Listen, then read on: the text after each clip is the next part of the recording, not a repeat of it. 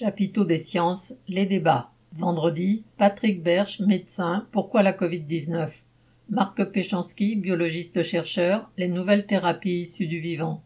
Pierre-Olivier Lagage, astrophysicien, le nouveau télescope spatial James Webb.